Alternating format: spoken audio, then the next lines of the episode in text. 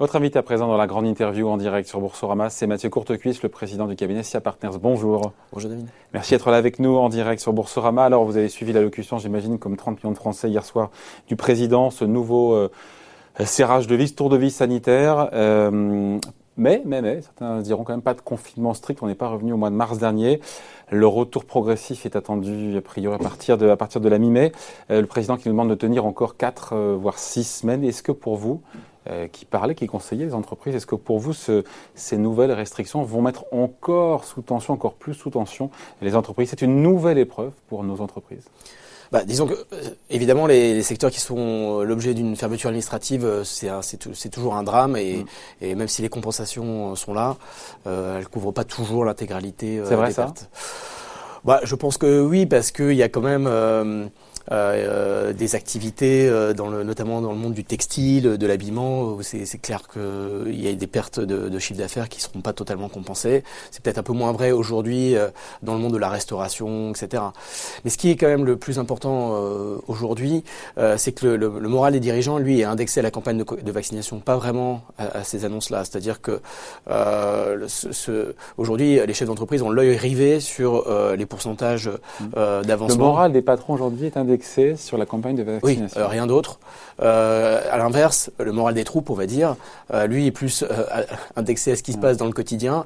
Et là, il y, a un, petit décrochage qu'on constate aujourd'hui dans les entreprises entre les dirigeants qui, ont l'œil rivé sur la suite et, et, les troupes qui sont un peu bah, fatiguées, et, voilà, et, lassées par ça. Alors les dirigeants, c'est très important parce que on sait aussi que les gains de les mouvements de part de marché, ils s'opèrent pendant les crises et pendant les phases de reprise. Et, le, vrai sujet qui est préoccupant pour nous, euh, c'est le c'est la décorrélation potentielle entre la France, d'autres pays européens ou les États-Unis, euh, qui eux aujourd'hui sont en train de repartir. C'est ça le euh, sujet, c'est-à-dire qu'en fait aujourd'hui on est en train de freiner alors que d'autres zones, pays, la Chine, l'Asie évidemment, les États-Unis, on parle de 6, 7, voire 8% de croissance aux États-Unis, alors qu'eux ont beaucoup moins baissé que nous euh, l'an dernier. On se retrouve en, quelque part en décalage avec les pays qui sortent des restrictions, notamment certains pays européens, l'Irlande, le Portugal. Euh. Exactement. Donc là, alors malgré tout, les un mesures. Sujet pour vous, ça c'est un sujet. Oui, c'est un sujet. Alors malgré tout, les, les, euh, les, activités industrielles sont relativement protégées par les mesures de confinement. Elles peuvent continuer, notamment, je crois euh, que les concessions automobiles vont rester ouvertes, par exemple. Donc ça, c'est un élément hyper important. Euh, mais malgré tout, euh, il y a des choses, les curseurs bougent. Et là où nos pays concurrents reprennent finalement une activité de plus en plus normale, on peut regarder hein, l'indicateur, par exemple, aérien sur le marché domestique américain est revenu à son niveau d'avant-crise. Donc euh, sur les vols, aujourd'hui les avions ont le même niveau de remplissage que sur les avions euh, intérieurs, sur, les, vols intérieurs. intérieurs. Donc euh, donc c'est très préoccupant pour nous. Euh, parce que pendant ce temps-là, bah, on continue à compenser. Donc d'une façon ou d'une autre, il faudra quand même payer euh, l'addition. Et, et, donc il y a des pertes de parts de marché qui ne sont pas conjoncturelles, mais qui peuvent être définitives avec des euh, ah bah, dans quel secteur, dans quel bah, dans plusieurs industries. Alors bon, nous en plus, on a une spécialisation sectorielle qui est quand même assez défavorable dans le contexte. Vous, on parle de la France là. La France. Oui, voilà, nous la France. Je pensais que c'était partenaire. Non, non, nous ça va, mais mais sur la France, il y a, y, a, ça, mais on a, on a bien vu, il y a plein d'indicateurs qui sont sortis sur une dégradation de la compétitivité française dans le domaine industriel l'année dernière, avec des chiffres à l'export qui étaient quand même pas très bon, euh, et des pertes de parts de marché. Et donc c'est vraiment ce sujet de part de marché qu'il faut regarder, parce que tout le monde baisse, donc à un moment donné, euh, donc euh, tout le monde baisse, mais ce qui est important, c'est de regarder s'il y en a qui baissent plus que d'autres, et est-ce que ça va toucher des éléments La France, structurels. dans cette crise, va perdre plus de parts de marché que les autres? Ça paraît aujourd'hui assez clair dans ce qu'on a, ce qu'on a. Il y a des études de Rexecode qui sont sorties euh, sur le, déjà euh, Malgré tout ce qui a été fait, toutes les aides, on parle de cette facture pour l'État, tout ce qui a été. Euh, oui, mais les aides, tout le monde commence à comprendre aussi qu'à un moment donné, voilà, c'est juste du défensif et il faut reprendre l'action. Donc les, les, dirigeants français sont à la manœuvre. Hein, donc aujourd'hui, tout le monde prépare l'après. Hein, donc et ça, c'est à plusieurs niveaux. Il y a les réorganisations s'enchaînent dans les grands groupes. il y a même des grands groupes. on n'a pas dit, ce sont vos clients encore une fois ça appartient à ces 300 millions d'euros de chiffre d'affaires. effectivement euh, pour euh, les très grands groupes ou les, les gros ETI et éventuellement aussi euh, les grandes administrations. Euh, donc effectivement, ce qu'on voit là, c'est qu'il y a une préparation de la suite et je dirais une préparation qui est sans tabou. C'est-à-dire que euh, on va avoir la réorganisation traditionnelle, euh, des rotations de portefeuille d'activité, là aussi sans tabou, et des restructurations. C'est-à-dire qu'y compris des grands groupes euh, vont restructurer de façon un peu plus dure que ce qui existait dans les, les vagues précédentes. parce qu'aujourd'hui, il y a une exigence de se préparer au monde d'après qui, qui, qui est déjà là en fait. Et que se préparer au monde d'après, c'est pas seulement réduire le, nombre de postes salariés. Hein, non, non, pas, du tout. c'est notamment c'est des révisions de portefeuille d'activité, des recentrages pays. Donc on sort de ce pays-là, on sort de cette activité-là. Et, et, en plus en toile de fond, on a la transformation avec la RSE qui prend l'ampleur et l'arrivée de l'administration Biden va accélérer le déploiement de la taxonomie ESG. Et ah, il faut expliquer la taxonomie ESG. bah, ça veut dire qu'en gros, on va classifier euh, pour les investisseurs financiers, on va classifier euh, les activités entre celles qui sont les bonnes et celles qui sont les moins bonnes. Ouais. celles qui sont polluantes et celles qui ne le sont pas. Voilà. Et, euh, et, donc, par exemple, ça va être les Américains qui vont décider si le nucléaire est vert ou pas. Ça ne sera pas ni les Allemands ni les Français. Et donc, euh, donc ça, c'est en train de se préparer. Et, et, et malheureusement, l'Europe n'a pas profité de l'ère Trump euh, pour se mettre d'accord. Ça fait quatre ans qu'il y a des discussions en Europe, euh, quatre ans d'échecs de discussion. Et donc là, les Américains arrivent avec la puissance euh, des, des gestionnaires d'actifs et ce sont eux qui vont formater ce qui sera bon ou pas bon du point de vue RSE. Mais donc les entreprises l'anticipent. Point de vue RSE ou ESG Vous me diriez ESG, on va dire. Voilà, mais si on prend le secteur de l'énergie, je peux vous faire de dessin, mais il y a des groupes qui font par exemple des énergies de type fossile. bon, elles s'accélèrent. D'ailleurs, on voit l'interview du patron de Total cette semaine dans l'Express qui est génial, où il dit j'en ai marre d'être d'être à la tête d'un pétrolier qui est détesté par tout le monde. Oui, mais sa préoccupation, c'est quand il discute avec les investisseurs et qu'ils lui disent qu'ils risquent de retirer leurs fonds si, euh, si à un moment donné, ils sont pas à la pointe de cette transformation-là. Alors, d'ailleurs, il y a une confusion entre rotation et transformation, parce que à la fin, euh, si on vend du, du, pétrole pour acheter euh, des, des, énergies renouvelables, on n'a rien transformé, parce qu'en fait, ces, ces énergies fossiles, elles sont rachetées par d'autres, on va dire une forme de, de capitalisme un petit peu différent, euh, du brown money, comme on dit, et, et, à la fin, on n'aura pas transformé. Ce qui est très, très important. Pour Total, vu de, vu, vu de Total, c'est une transformation, mais vu euh, du bilan carbone général, ça n'aura pas forcément un impact délirant. Donc, euh, ce qui est important euh, dans certains métiers, là, par contre, il y a de la transformation. Quand vous prenez dans le secteur automobile, quand on fait baisser les, les, émissions de, de, de, grammes de CO2 par kilomètre parcouru, là, vous avez de la transformation parce que mm. on va pas vendre un parc de diesel pour, pour, pour, acheter un parc de véhicules électriques. La politique européenne est la bonne en matière d'automobile? Parce que pour le coup, les baisses d'émissions de CO2 sont assez drastiques imposées aux et en même temps, je ne sais plus qui me disait, mais euh, euh, le plus grand constructeur automobile électrique, il n'est pas européen, il est américain, c'est Tesla. Oui, alors c'est après ah, c'est Jean-Marc Vittori des Échos qui disait il y a l'innovation et nous en Europe on a la réglementation alors que les Américains eux ils innovent. Oui, mais bon, je pense qu'il y a des enfin, des constructeurs euh, européens qui peuvent faire euh, des choses à l'échelle. Euh, on voit très bien avec Volkswagen, avec d'autres. Volkswagen. oui, pareil. C'est un poisson d'avril. Hein. oui, oui, mais bon, pourquoi pas. Mais mais là c'est de la vraie transformation. C'est-à-dire que quand on, on, on, est obligé de revoir les procédés industriels, etc. Alors est-ce que c'est plus vert à la fin? Parce qu'il y a des débats quand même aussi hein, pour savoir si il y a quand même un accès au aux matières, euh, aux métaux rares, etc. Enfin, il y, a quand même des débats, et c'est pour ça qu'il y a de la taxonomie qui sera nécessaire pour euh, être le juge de paix. Et donc c'est ça qui va déterminer les choses. Mais les grands groupes se préparent. Euh, et, euh, et, et c'est donc de la rotation ou de la transformation d'activité. Et puis euh, là, en ce moment, tout le monde se prépare aussi à du numérique à l'échelle, parce que évidemment. C'est un truc qu'on a entendu chez tout le monde. Tous les patrons des cabinets de conseil m'ont dit, mais ou même les patrons de boîte, on a fait plus en trois mois qu'en trois ans. Enfin, j'ai plus Oui, parce qu'il y a des verrous qui ont sauté euh, et que effectivement, euh, euh, il faut accélérer. il y a plus, enfin, il y a un certain nombre d'entreprises qui sont dos au mur. Et donc ces transformations-là, elles se font parce que on ne peut plus attendre. Donc il y a une accélération du rythme de ces transformations euh, et c'est plutôt une, une, bonne chose. La question aussi pour les, un certain nombre de grands groupes, quand vous êtes Carrefour et que vous êtes face à, à Amazon, mm. euh, il faut que vous ayez quand même aussi des investisseurs qui acceptent que vous fassiez cette transformation-là euh, parce que euh, autant dire que ça, ça touche quand même potentiellement vos résultats trimestriels. Mm. Et, et, tant que vous n'êtes pas un groupe de tech bien identifié, on n'accepte pas forcément toujours les, les contre-performances intérimaires. Donc euh, c'est là la difficulté et c'est ce à quoi les managements doivent, se préparer. Euh, elles se réorganisent aussi avec des chaînes de commandement beaucoup plus euh, euh réduites. Ouais, hein, et des comex qui, qui, fondent. Oui, moi je Il y a moins de monde dans les bah, comex. Il suffit de regarder au fur et à mesure. C'est une question de coût, c'est une question, c'est une, une, gestion reine plus courte de la boîte. Et puis quels sont les profils qui trinquent pour le coup Alors, je, je pense que il y a, on a besoin d'agilité aujourd'hui. Euh, donc euh, l'agilité. Ah, c'est le maître mot ça. Résilience, agilité, je l'entends. Donc, euh, bah, donc l'agilité concrètement, ça se traduit parfois par un nombre de structures hiérarchiques qui qui qui va se réduire. Donc un exemple, vous avez des groupes qui organisent l'activité Europe du Sud et Europe du Nord. Bon bah ils vont avoir un, un seul plateau, hum. Europe. Et et on garde le, celui qui s'occupe de l'Europe du Nord. ça, ça, dépend. Ça dépend des groupes.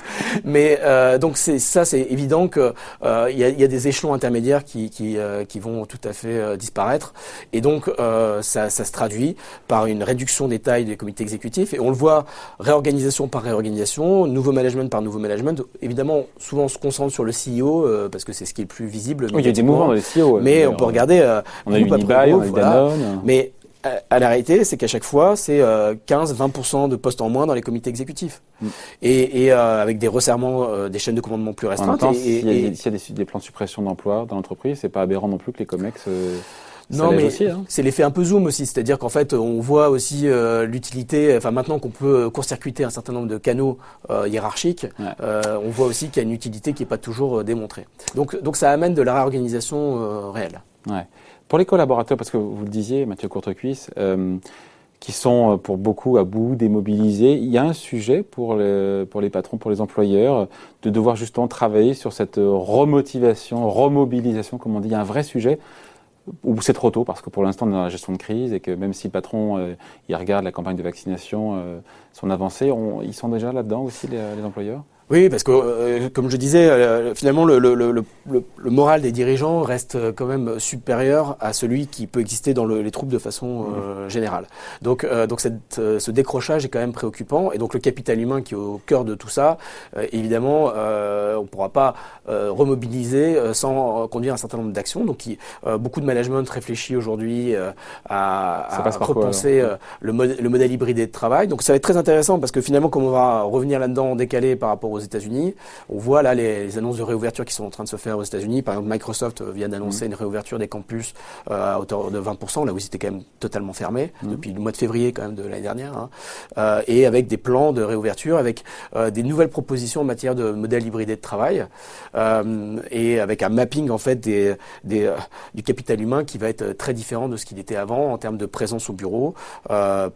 On tendra vers quoi? On tendra vers quoi? Entre dans le rapport euh, télétravail présentiel? Alors, à, y a, à, terme, à terme. À terme, c'est assez difficile de répondre de façon générique, mais euh, moi je pense que c'est surtout une opportunité en termes de réaménagement du territoire. C'est-à-dire que euh, il va y avoir la possibilité pour un certain nombre de, de professions qualifiées euh, de pouvoir aller habiter ailleurs que dans les tranquillement à la campagne, les, grands centres urbains, et qui pourront éventuellement aller dans les plutôt dans les villes moyennes, à proximité des, des, hubs de type TGV, quoi, et qui permettront d'avoir un, un mode de travail euh, relativement euh, différent. Ce qui honnêtement est une bonne chose pour C'est pour ça que je, je, dis comme une opportunité. C'est aussi euh, pour la France un risque parce que aujourd'hui l'ensemble du coût de la protection sociale repose sur ces euh, personnes qualifiées et qu'on se retrouve aujourd'hui avec un coût du travail qualifié qui n'est pas très compétitif par rapport à nos voisins. Hein. donc il y a des écarts. c'est pas un, sujet qui est nouveau, ça. Oui, sauf que maintenant il y a une intensification. Ans, on dit pareil. Non, hein. mais sauf que le jour où vous vous dites bon bah moi je pourrais faire euh, mon émission finalement depuis Barcelone ou depuis euh, depuis Amsterdam euh, parce que je pourrais inviter mes. mes ah, je comprends avec la protection, donc moins de cotisations sociales. Exactement. Et on a on a des écarts. Hein. je rappelle pour un, un, salaire à 50 000 euros, c'est 35 points de coût en plus en France qu'en Allemagne. Et que, en fait. 35 points en différentiel Oui. Vous êtes sûr? 45 points pour les salaires à 100 000 euros. Et donc, euh, donc en différentiel. En différentiel. Donc c'est considérable. Et donc euh, là, il, y a il va, on rentre dans une nouvelle séquence de mondialisation euh, sur les métiers de services à valeur ajoutée qui peuvent être soit dans des boîtes de peuvent services. Être délocalisés. Évidemment, on... peut travailler de façon euh, extrêmement euh, différente. Si vous devez venir. Mais si, si c'est un salarié français qui travaille depuis depuis une ville moyenne, je sais pas, en France, alors, la question se pose pas pour le coup. Du... Bah, c'est-à-dire qu'effectivement, il y a des écarts de rémunération. Voilà. Non, alors si, si les gens vont en province, dans des petites villes de taille moyenne, et tant mieux, ça revaut même entre guillemets la. Ça, remet de la compétitivité. non mais ça, ça, réaménage un peu le territoire. Euh, oui. Sauf qu'il y a des cadres qui préfèrent quand même rester dans une ville euh, de, type, euh, je dirais, avec un accès à un aéroport, etc., des, infrastructures scolaires. Et, il faut aussi avoir du boulot pour les conjoints dans ces cas-là. Donc, donc ça, c'est des sujets. Mais par contre, on est au cœur de ça.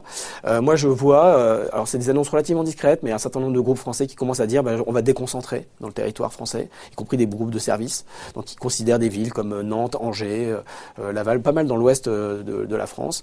Et, il va y avoir euh, une pensée du réaménagement du territoire. Alors il faut tout faire pour que ce soit pas l'État qui s'en occupe, que ce soit vraiment les, mmh. entreprises qui, et les filières qui, proposent de construire des nouveaux écosystèmes avec des centres de recherche. Mais tout ça, c'est positif, pardon. Le négatif, ce serait des, délocalisations, encore une fois, de, cadres à l'étranger. Là, pour le coup, il y a un vrai sujet. Il y a une inquiétude, d'ailleurs, là-dessus? Oui. Oui, mais ça a déjà commencé. Hein Hein. Donc, euh, donc euh, depuis, parce que maintenant ça fait quand même plus d'un an que ça dure. Donc euh, il y a des choses qui sont déjà en train de se passer. Donc il faut, prendre le sujet de façon extrêmement sérieuse. on est dans une nouvelle séquence de mondialisation encore une fois, une, une nouvelle grammaire qui s'écrit, notamment dans tout ce qui environne la valeur ajoutée. Donc il faut vraiment faire attention à ça. Mais évidemment, les grands groupes regardent de très très près. Et, donc il va y avoir plein de décisions qui vont se faire en termes de repositionnement d'un certain nombre de centres d'exploitation, etc. Bon, et un petit mot des patrons, juste. Euh, il y a les assemblées générales qui vont arriver d'ici peu pour les boîtes côté. Euh, euh, sur la question des bonus, etc., pour les sociétés qui ont bénéficié d'aides de l'État, est-ce que, est-ce que, on sait qu'un bonus, c'est en général 30% d'une rémunération, est-ce qu'il faut, voilà, qu'ils n'en touchent pas, qu'il soit réduit Comment ça va se passer? Parce que je pense que les actionnaires vont, regarder ça de près. Bah, je, je, pense que ça, bon, ça, va dépendre aussi de la. Faut montrer l'exemple ou pas je, je, pense que les patrons doivent de façon générale être exemplaires. Donc euh, euh après, quand on a dit ça, euh, il faut regarder aussi les résultats propres à l'entreprise. Alors la plupart des grands groupes, quand même, euh, ont pas vraiment. Oui. Euh, il y a pas de catastrophe. Ah pardon. Il n'y a pas de catastrophe sur les résultats. Non, ça, disons que ça c'était relativement bien anticipé. Il n'y a, a, pas eu de surprise, je dirais. Voilà. Euh, non, et en plus, les, les, cours, comme vous voyez, sont relativement maintenus parce qu'il y a aussi euh, une séquence où il y a quand même pas mal de transactions, il y a pas mal de, enfin, de, ça bouge quand même du côté des marchés financiers. Il y a, il y a quand même un appétit aussi pour pour des acquisitions qui est quand même relativement important. Donc les, les cours se tiennent plutôt, les résultats ont été relativement résilients. Et donc alors? Et donc moi, je considère que les les, patrons ont plutôt bien fait leur travail. Donc euh, la question se pose aussi parce que les banques centrales ont mis de l'argent, ont mis plein d'argent, que les cours sont montés. C'est pas nécessairement euh, lié au travail du patron. Hein. Bien sûr. Et puis en plus, il y a un surinvestissement sur les, euh, les ce qu'on appelle les segments Covid-proof, enfin, c'est-à-dire les, segments Covid-proof qui ont résisté quand même à, l'écosystème actuel. Bon, en tout cas, je note que vous reparlez du poids de la fiscalité, hein, qui, est un sujet qui a été mis un petit peu sur les entreprises été mis de côté pendant la crise et vous nous en reparlez. Et donc ça peut être un frein à cette reprise économique? Bah, je, je, pense que d'ailleurs l'administration américaine, euh, la décision de l'administration américaine est pour le moins étrange. Enfin, en tout cas, je ne sais pas s'il y a. Joe Biden, on en parle juste après, effectivement, qui, je qui va augmenter le taux d'IS de 21 à 28%. 28%. Donc c'est moins pour financer une partie du, du, plan géant d'infrastructure. Oui, je suis pas sûr que ce soit une très bonne idée. Mais bon. Euh, enfin en tout cas dans cette séquence-là, je ne suis pas convaincu du bien fondé de cette approche. on en parle d'ailleurs juste après. Euh, en tout cas, merci, merci d'avoir été avec nous. Merci. Mathieu Courtecuisse, donc le président de SIAPART, invité de la grande interview en direct sur Boursorama. Merci. Merci.